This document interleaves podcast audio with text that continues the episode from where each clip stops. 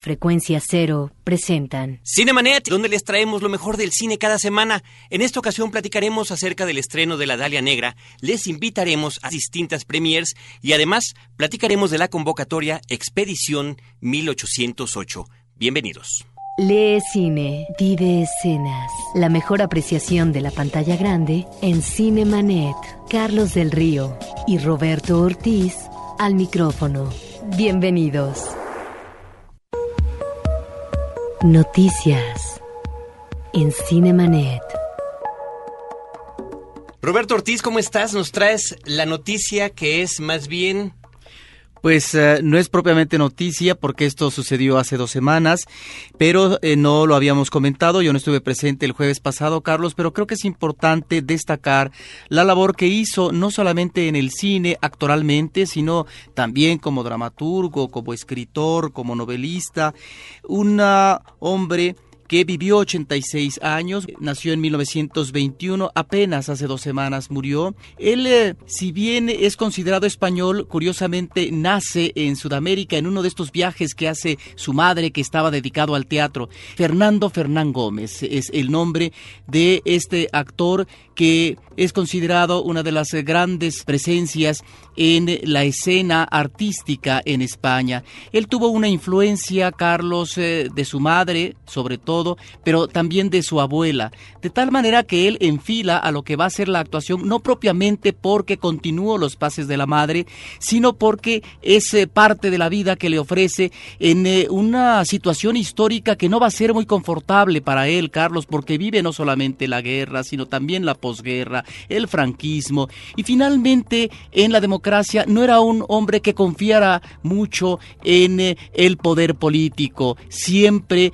hablaba de que el hombre tenía que manejarse sin ataduras y que había que desconfiar de aquellos hombres que estaban en el poder. Un hombre que recibió toda una serie de reconocimientos, cuatro premios Goya por El viaje a ninguna parte, el Premio Nacional de Cinematografía, el Goya al mejor actor en Belle Époque, que es el hombre que recibe a Jorge Sanz, este joven que llega a un pueblo donde no se trabaja, donde unos y otros se respetan, hay un respeto a la libertad, es este hombre generoso, sabio, que eh, maneja un personaje interesante en Belle Époque. Al mismo tiempo fue elegido miembro de la Real Academia Española, ganó el premio Príncipe de Asturias de las Artes, de las Artes, perdón, y en 2004 Carlos el Oso Honorífico de Berlín. Hizo películas magníficas, considerada una obra maestra, por supuesto, El extraño viaje como director. Él comenzó en los 30, Carlos, como eh, actor de teatro. En los 40 comienza a actuar ya en el cine. En los 50 dirige.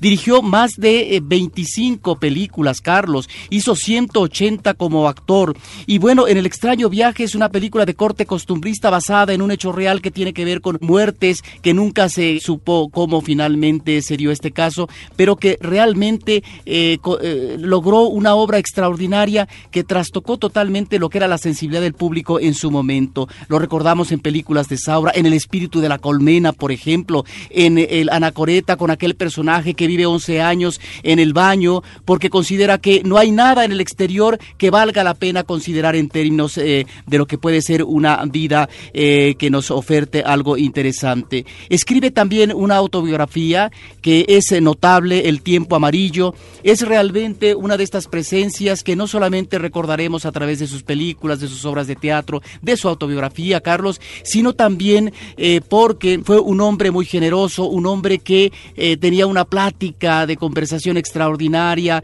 era sensible, inteligente, un hombre que obviamente odiaba la estupidez, que apelaba a la inteligencia y que finalmente era un espíritu libre que queda ahí, como en esa película de la lengua de las mariposas, este maestro que logra eh, que un chico se permita a través eh, de lo que es eh, la educación en eh, la, escuela aprender de él, pero que después, por el problema de la guerra civil, tiene con su familia que rechazarlo porque finalmente está del otro bando. Recordemos también finalmente que él como autor de teatro hace una obra que se llama Las bicicletas son para el verano, que también se hizo película después y que nos sitúa muy bien cuatro años en la vida de un joven que retrata perfectamente en los 30 eh, la vida en la colonia, en el, en el pueblo, en el barrio de la Guerra Civil Española, Carlos. Fernando Fernán Gómez, que falleció el pasado 21 de noviembre y aquí en Cinemanet lo recordamos. Roberto, tenemos varias cosas para ustedes. Por lo pronto,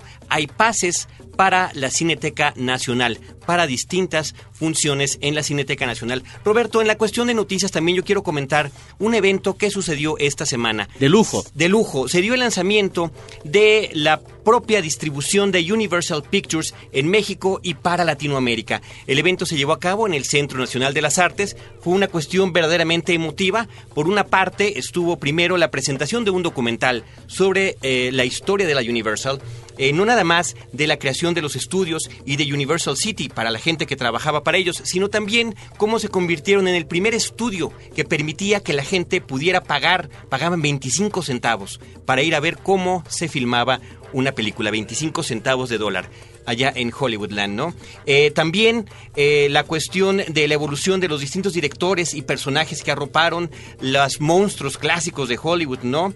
Que, bueno, pasan de la literatura al cine, como Frankenstein. En los 30. En los años 30, eh, Drácula, el hombre lobo, el hombre invisible y demás. Y después cómo llegan a acoger a directores como Alfred Hitchcock o cómo lanzan a otros personajes como Steven Spielberg. estuvo en el evento eh, la presencia de un ejecutivo, un vicepresidente de distribución de Estados Unidos, Duncan Clark, que fue el que dio lectura del mensaje que los presidentes de la Universal daban al equipo de México. Y posteriormente de manera sorpresiva, yo creo que lo mejor de la noche, se levanta el telón, había una orquesta completa allí y empezaron a tocar partituras de diferentes películas, la orquesta completa mientras se presentaban imágenes de distintas películas. Y en la reseña que me dieron dicen que parecía que rodaban lágrimas por tus mejillas. No, por supuesto que sí, por supuesto que sí. De John Williams tocaron de Parque Jurásico El Mundo Perdido, también Tiburón, E.T., que fue uno de los momentos más emocionantes. Del golpe, la música de Scott Joplin, de Entertainer, el clásico tema, y de Easy Winners. Ahí fue una especie de collage con distintos tiempos, eh, con distintos temas. Pídele el tiempo que vuelva, Somewhere in Time. La música rapsodia de un tema de Paganini, eh, con la interpretación de John Barry. Eh, James Horner, Apolo 13. Y finalmente, Roberto, para, para mí de lo que fue de lo más emocionante de la noche. Ver, porque además fue la única escena completa que estuvo sincronizada con la música en vivo. El tema del asesinato de psicosis de Bernard Herrmann. Ver al unísono todos esos violines tocando esa música y después, posteriormente, con otras escenas de la película, el famoso preludio y el tema de la ciudad, que son verdaderamente estupendos. Así que una felicitación a todo el equipo de Universal Pictures México, a Mauricio Durán, que es el vicepresidente de distribución y marketing para Latinoamérica, y Ernesto Espinosa, el director general, y un saludo, por supuesto, a Ivonne Holguín, que ella es la encargada de relaciones públicas y con quien estamos constantemente en comunicación. Tenemos en la línea a Carlos Gómez, Iniesta. Él es editor de la revista Cine Premier. Tocayo, ¿cómo estás? Hola Carlos, hola Roberto, buenas noches, estoy a todo dar. Pues muy buenas noches. Oye, nos... escuchándolos ya desde hace un ratito. Muchísimas gracias, Tocayo. Tenemos la noticia de que tienes un regalo prácticamente de fin de año para el auditorio de Cinemanet. Sí, eh, bueno, pues para que acaben el año viendo mucho cine, vamos a regalar pases para Premier la primera es Lo que perdimos en el camino de Susan Bayer, que si recuerdan esta gran película del año pasado que se llamó Después de la boda, es este pues la misma directora y tenemos a Benicio del Toro que está sonando para una nominación a pues a los premios de, actorales, los Globos, los Óscares. Y el 16 eh, una película para todos los chavitos que es Mi mascota es un monstruo, que es una digamos, revitalización de la leyenda del monstruo de Lagunes. En versión, en versión infantil. En versión infantil y pues llena de efectos especiales, un monstruo pues se ve, este, pues chistosón, se ve como buena onda. y bueno, estos eh, regalos para los escuchas de Cinemanet y Horizonte de parte de Cine Premier y pues ya tú dirás cuál será la mecánica para regalarlos, Tocayo. Es muy sencilla, Tocayazos. Me despido de ti, te agradezco a nombre de Cinemanet y de Horizonte a Carlos Gómez Iniesta que nos haya dado este obsequio de fin de año. Gracias, gracias a ustedes y saludos por allá. Muchísimos saludos, Tocayo. Vamos a escuchar los detalles de cada una de estas premiers con las fechas y los horarios que tendrán. Porque sabemos que unos las prefieren con mantequilla, otros con chile y algunos más con caramelo, esta semana hay de dónde escoger. Acompáñanos a las premiers que Cinemanet tiene para ti. Lo que perdimos en el camino. Martes 11 de diciembre, 20 horas. Cinépolis Satélite. Mi mascota es un monstruo. Domingo 16 de diciembre, 11 horas. Cinemark Reforma. Escoge tu favorita. Escribe a promociones@cinemanet.com.mx y disfruta este fin de año de cine, cine y más cine con Cine Premier y Cinemanet.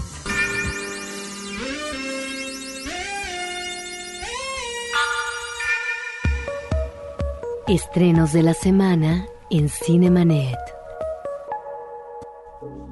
Roberto Ortiz, de estreno esta semana, finalmente, después de muchos, muchos, muchos meses de espera, una película de Brian De Palma que ni más ni menos que el año pasado fue la que abrió el Festival de Cine de Venecia.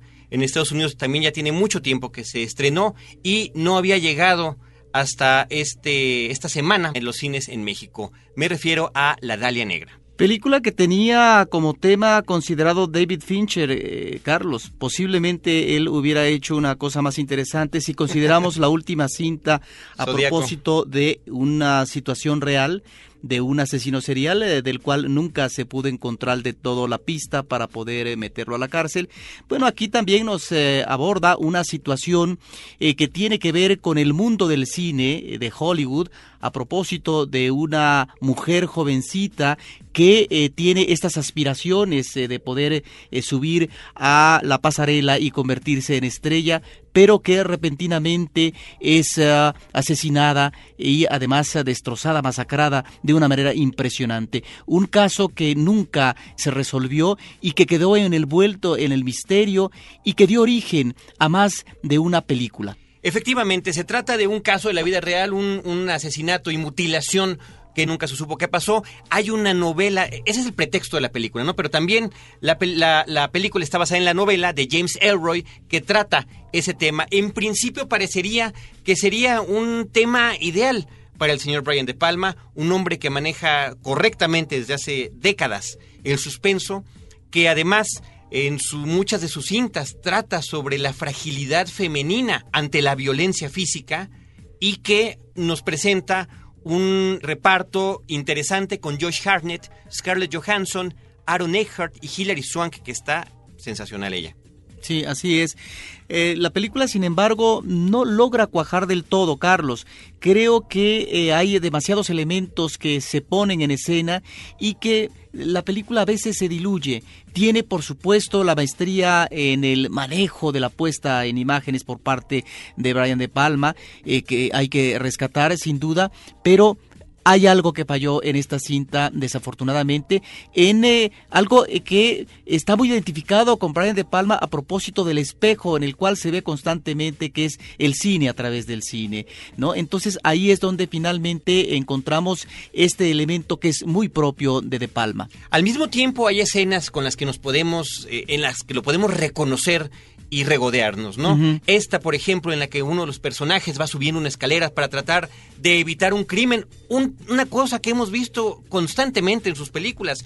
John Travolta en Blow Up, ¿no? En Estallido, o este inclusive eh, en para matar en para matar en doble de, en doble de cuerpo. En doble de cuerpo cuando, cuando el voyeurista trata de salvar a la mujer que está viendo está a punto de ser asesinada a través no de un telescopio. Entonces sí están esos elementos. Hay por ahí una escena que me parece grandiosa Roberto la escena de la cena con la familia del personaje de Hilary Swank cuando encontramos a esta serie de personajes extraños, a los ricachones que, que lograron su dinero a costa de trampas y de malos manejos eh, durante la época de inicio de Hollywood.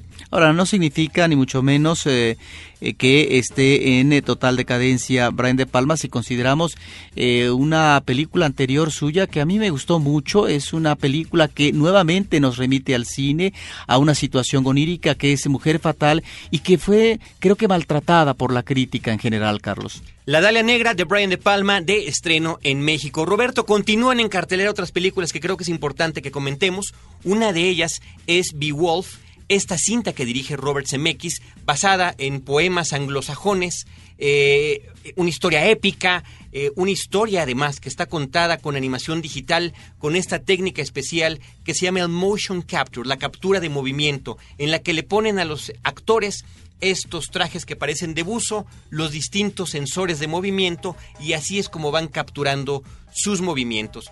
Creo que eh, de repente esta técnica, que es la que se utilizó también en el expreso polar, todavía nos deja algo que desear en cuanto a los movimientos más sencillos de los personajes, pero me sorprende también que de alguna manera logre eh, poder retratar con tanta precisión los rostros de gente que ya conocemos, como Anthony Hopkins, que inclusive esta gesticulación que hace con la boca entreabierta, ahí se ve reflejada, o John Malkovich, con su mirada entrecerrada, siempre suspicaz, además de poder tener la oportunidad de escuchar sus voces. Una historia además que nos presenta a un héroe lleno de defectos, un héroe que si bien es capaz de proezas épicas verdaderamente para que se canten canciones en su honor, es también un aprovechado, es un hablador, es un exagerado.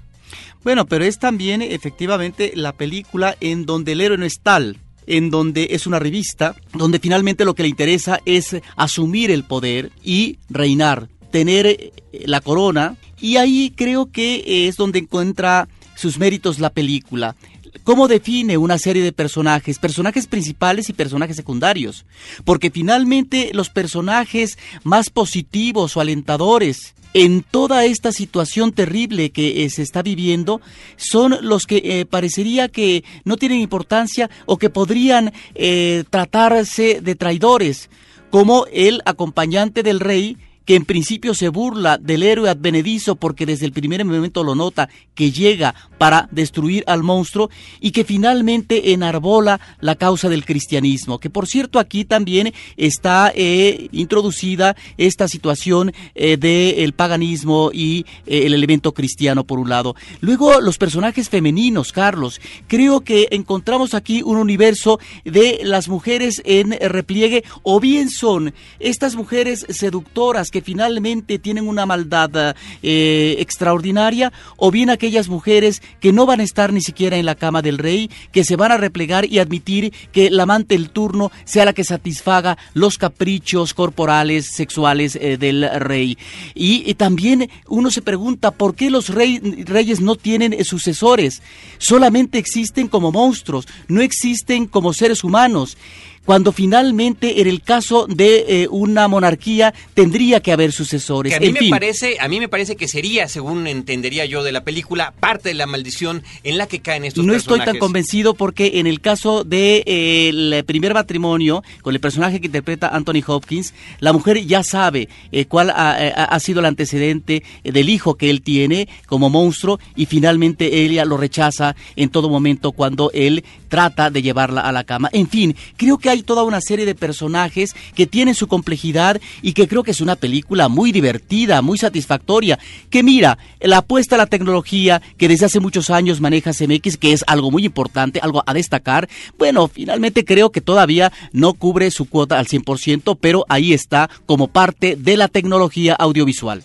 Es importante comentar que no porque la película sea animada significa que es para niños. Es algo que los adultos agradecemos. Es una película llena de violencia, muy explícita. Por todas partes. Mucha violencia y además la cuestión del manejo erótico. Roberto, también tenemos la película Un retrato de Diego, de Gabriel Figueroa Flores y Diego López Rivera. Mira, es eh, una película que hay que ver por qué, porque es un rescate fílmico, Carlos. Eh, son una serie de imágenes que tomó Álvarez Bravo, que tuvo una relación personal con eh, Diego Rivera. Diego Rivera lo vemos cuando está tomando notas de esta mujer que va a ser el modelo y que se va a convertir en una imagen muy importante de su obra, que es la mujer de los Alcatraces, por ejemplo. Vemos también mujeres con la espalda desnuda, él en un mercado tomando apuntes, es muy importante como rescate. Sin embargo, creo que quienes llevan adelante este proyecto, que es eh, gente eh, ligada obviamente a Diego Rivera, en este caso su nieto Diego López, y por otra parte, eh, en el caso de Gabriel Figueroa, su hijo, fotógrafo, a continuación, en, su actividad profesional, es innecesario que salgan. Parecen como unas juniors que se divierten, es un fuego realmente realmente eh, que, no, que no viene al caso, pero la película vale como documento de ese rescate valioso de las imágenes de Diego Rivera. Finalmente, Roberto, de estreno también esta semana ya las películas de temporada navideña. Fred Claus es el título original. Aquí en México se llama El hermano de Santa, una película protagonizada por Vince Vaughn y Paul Giamatti, que es el que interpreta a Santa Claus. Vamos a escuchar este promocional porque tenemos regalos de esta película.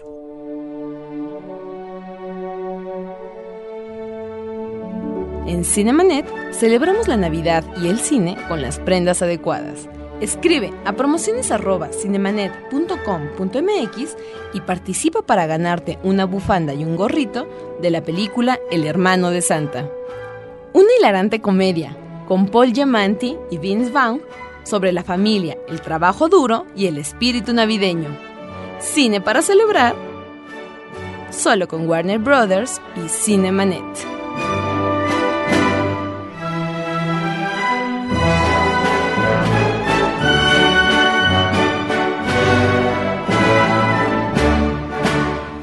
No te quedes fuera de foco. Cinemanet regresa en un instante.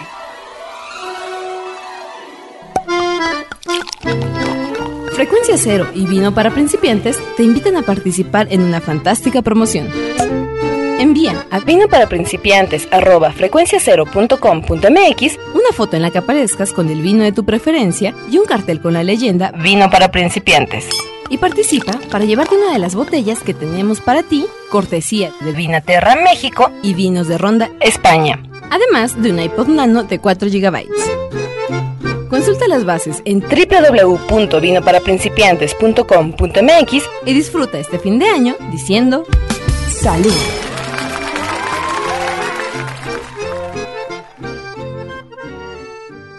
Si quieres viajar de manera muy económica, escucha Pasajeros con Destino, un podcast de frecuencia cero para convertirse en un verdadero ciudadano del mundo. www.frecuenciacero.com.mx Ahora, diseñar y hospedar su página web será cosa de niños. En tan solo cinco pasos, hágalo usted mismo sin ser un experto en Internet. Ingrese a suempresa.com y active ahora mismo su plan. Suempresa.com, líder de web hosting en México. Fin del flashback. Estamos de regreso. La otra cartelera. Roberto Ortiz, tendrás que ser brevísimo con la cuestión de la otra cartelera porque tenemos mucha información. Mencionar que el día de hoy comienza la cuarta muestra internacional de mujeres en el cine y la televisión. Ya son cuatro eh, los años en que se han eh, presentado estas jornadas. En esta ocasión van a ser 46 eh, obras, Carlos, entre cortos, medios, largometrajes, series de televisión. Están invitadas cineastas de Canadá, de Estados Unidos. Son los países invitados. Estarán presentes también las cineastas mexicanas eh, con eh, sus películas, con sus documentales, etcétera. De tal manera que este esfuerzo eh, que tiene la asociación, el capítulo México, que es Women in Film Television International, ya lleva cuatro años de trabajo arduo y que finalmente ahí están los resultados por lo que se refiere a la difusión de estos materiales de cineastas mujeres, no solamente en el plan de la dirección, sino también en la producción, Carlos. Yo complementaría este comentario con una invitación a que escuchen nuestra versión en podcast en el episodio número 171 tuvimos una entrevista con Catherine Block, que es una de las personas a cargo de todo este evento, donde nos platica justamente el papel de las mujeres en cine y la televisión. Roberto Ortiz, como comentamos al inicio del programa, hay una convocatoria especial a un proyecto que se llama Expedición 1808 una travesía por los recorridos de Iberoamérica. Nos acompaña para comentar de qué se trata, porque además el tiempo apremia la convocatoria. Se cierra el 14 de diciembre. Perla Martínez, que es productora de este proyecto. Así es, muchas gracias por invitarnos. Bienvenida.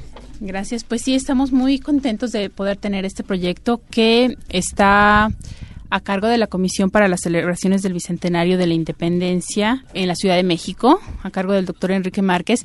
Y es una convocatoria muy interesante porque estamos invitando a jóvenes residentes en la Ciudad de México que tengan de 20 a 25 años en diferentes disciplinas a que hagan un recorrido justamente por las ciudades en donde se generaron movimientos de independencia hace 200 años y a partir de este recorrido generen productos audiovisuales o ensayos, eh, los escritores, economistas, que puedan ser publicados a través de diferentes medios. Estamos haciendo la serie de televisión, también va a haber un website con blogs de todo lo que eh, se estén viviendo los muchachos podcast, exhibiciones, una edición con todo lo que generen los escritores. Eh, es, un proyecto realmente muy, muy amplio. Muy amplio, interesante, multidisciplinario. Así es. Y, van a convocar, van a conseguir a un joven de siete distintas especialidades, ¿no es así, Perla? Así es, estamos eh, buscando a fotógrafos, cineastas o videoastas escritores, historiadores, artistas plásticos, economistas y músicos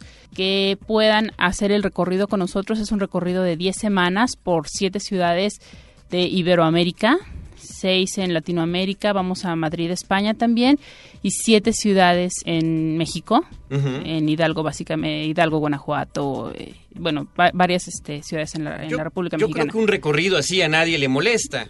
No, es maravilloso. Y aparte se ganan una beca. Obviamente van con todos los gastos pagados, pero además se les da una beca esto por eh, no limitar a, estudiantes que tengan escasos recursos, sino que estamos abiertos a, cualquier nivel. ¿no? Ahora, después del viaje, ¿cómo se integra el trabajo creativo de producción eh, a continuación? Durante el viaje los vamos a estar grabando. Va a ir un equipo de producción que va a estar captando todo lo que eh, los productos que vayan generando y además en cada país eh, los chicos van a tener la responsabilidad del artista plástico de crear una obra, el músico de crear una pieza, el escritor de generar un cuento, poesía, reportaje, depende de la rama en la que esté especializado el escritor.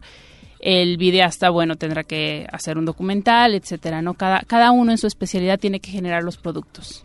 Perla, ¿qué es lo que tiene que hacer la gente, los jóvenes que estén interesados en poder pues tratar de ser uno de estos gentes beneficiadas de una experiencia tan maravillosa? Pues básicamente cubrir con los requisitos que tengan la edad de 20 a 25 años, que sean residentes en la Ciudad de México, que nos manden una carta de intención eh, de por qué quieren participar y que nos den muestras de sus trabajos en su área de especialidad. El cineasta un DVD eh, de 20 minutos máximo, los escritores un ensayo de 20 cuartillas máximo, el economista también y demás. Para más detalles tenemos una página en internet en la que pueden consultar y todo esto debe de entregarse personalmente en nuestras oficinas de Now Films, que es la compañía productora que está a cargo del proyecto, en Orizaba 93B, en la colonia Roma, de 8 y media a 5 y media de la tarde. El teléfono es 5514-4290, que pueden llamar para cualquier duda que tengan. Y la dirección en internet es http dos puntos diagonal diagonal expedición 1808.blogspot.com. Ahí están los datos, lo repetimos, esta será una gran ventaja para los que nos escuchen en podcast porque en este momento le regresan y toman todos los datos. El teléfono 5514 4290. 5514 4290. Hay también una dirección de correo electrónico. Ah, claro. Info arroba nowfilms.com.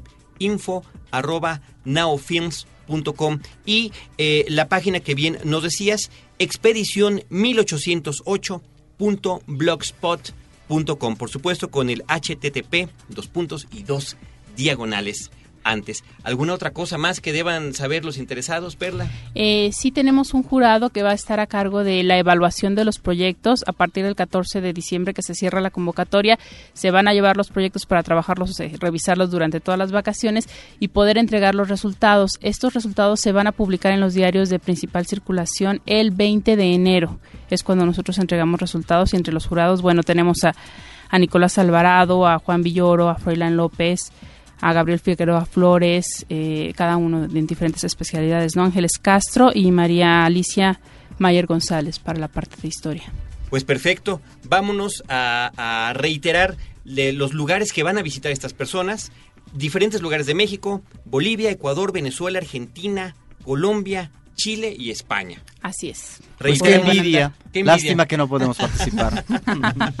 sí, la verdad es que es una muy buena experiencia para los jóvenes y aparte una eh, tremenda oportunidad de que puedan exponer sus trabajos ¿no? en las exhibiciones que se van a, a realizar posteriormente. ¿no? Y al final una experiencia de vida De verdad, Increíble. increíble. Pues le damos un, un afectuoso saludo a Patricia Arriaga, que también es productora Claro que de, sí. este, de este proyecto. Queremos reiterarle y recordarle al público, tuvimos una muy amena, muy interesante entrevista con ella cuando lanzó su película La Última Mirada. Es el número 109 de los episodios de Cinemanet. Lo pueden encontrar en www.cinemanet.com.mx. Ahorita ya vamos en el episodio 177, todos en línea. Amor al Terror, nueve ensayos literarios. Los invitamos a que también lo escuchen. Perla Martínez, productora de este proyecto Ex- Expedición 1808, muchísimas gracias, Gracias por a tu ustedes. paciencia, por venir a compartir con el público No, de contrario, Cinemanet, gracias. de Frecuencia Cero y de Horizonte, esta oportunidad tan maravillosa. Muchísimas gracias. Nosotros ya nos vamos a despedir. Gracias a nuestro operador Álvaro Sánchez, la colaboración en la postproducción de Abel Cobos, la producción de Celeste North y de Paulina Villavicencio y en la conducción Roberto Ortiz y Carlos del Río, que los esperamos en podcast dos veces a la semana y en Horizonte todos los jueves después del Libre Albedrío y que siempre les traemos cine, cine y más cine. Los créditos ya están corriendo. Cinemanet se despide por el momento. Más en una semana. Vive cine en Cinemanet. Frecuencia Cero. Digital Entertainment Network.